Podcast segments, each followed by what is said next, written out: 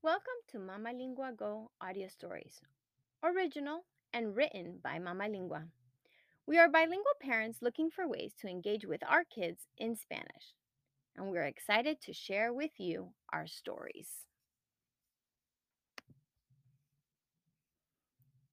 Today, we'll be learning about football. Fútbol. El silbato está por sonar para comenzar el juego. Javier, nuestro centro, está en posición para el rebote de la pelota. Suena el silbato del árbitro. Javier bloquea y atrapa la pelota entre sus piernas. La patea hacia atrás hacia Alex sin darse la vuelta. Javier es un niño grande y robusto que intimida a muchos tanto por su tamaño como, por su habilidad de cambiar de dirección rápidamente. Con su cuerpo pudo bloquear y mantener el oponente distante de la pelota y de Alex. Alex, al contrario de Javier, es un niño de pequeña estatura, delgado y súper rápido, el más rápido del equipo. Alex corre y patea la pelota detrás de Javier, quien lo está ayudando al mantener a los jugadores del otro lado a distancia. En eso ve un claro a su derecha, pero al mismo tiempo ve a un jugador del otro equipo que lo espera en el centro. Mientras tanto, yo había estado corriendo a su derecha y manteniéndome a poco distancia de manera que si Alex necesitaba deshacerse de la pelota y pasaría, yo estaba en posición para recibirla y adelantar la pelota. Mi corazón palpita de emoción. Tengo que estar listo. Alex me pasa la pelota. La recibo con mi pecho, la bajo a mis pies y comienzo a patearla, dirigiéndola hacia la portería por la derecha del campo. En eso, oigo a distancia a los padres y espectadores en las gradas gritando y aplaudiendo de emoción. Mientras corro, veo a los jugadores del otro equipo que se acercan cada vez más. Miro hacia mi izquierda y veo a Sofía y Claudio, dos jugadores fuertes del otro equipo. Se acercan capaces de quitarme la pelota.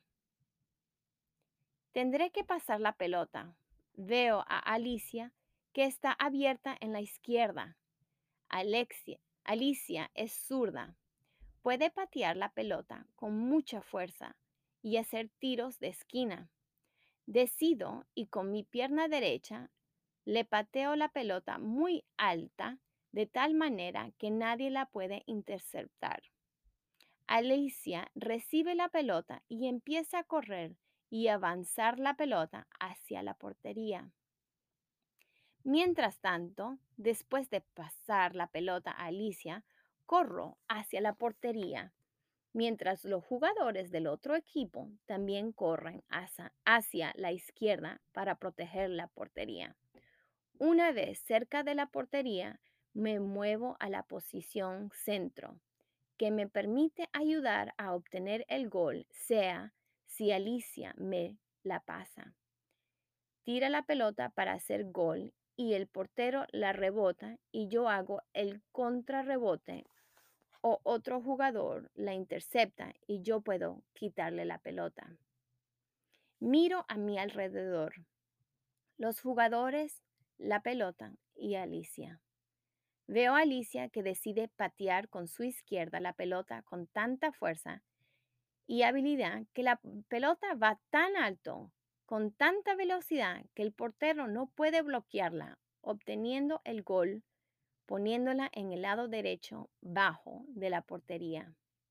Alicia salta de alegría y de la emoción. Todos corremos hacia ella y la abrazamos. Todos alegres los espectadores eufóricos, gritando y saltando de alegría. El gol fue gracias al esfuerzo del equipo trabajando juntos. Javier se le había pasado a Alex, él a mí y yo se lo pasé a Alicia. Avanzamos la pelota hacia la portería gracias al trabajo de todo el equipo. Después de tanta emoción por el gol, nos damos cuenta de que falta mucho para terminar el juego. Hay que seguir jugando, pues en un segundo todo puede cambiar. Todos de regreso al respectivo, respectiva posición.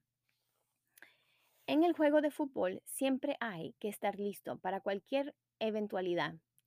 Jugadores en todas las posiciones, defensa, ofensa, centro, portero, laterales izquierda y derecha, todos con diferentes habilidades y responsabilidades. Tenemos que trabajar conjuntamente para hacer avanzar la pelota hacia el objeto final, hacer el gol. Fútbol se trata de trabajar juntos. Si no jugamos juntos, siempre vamos a perder.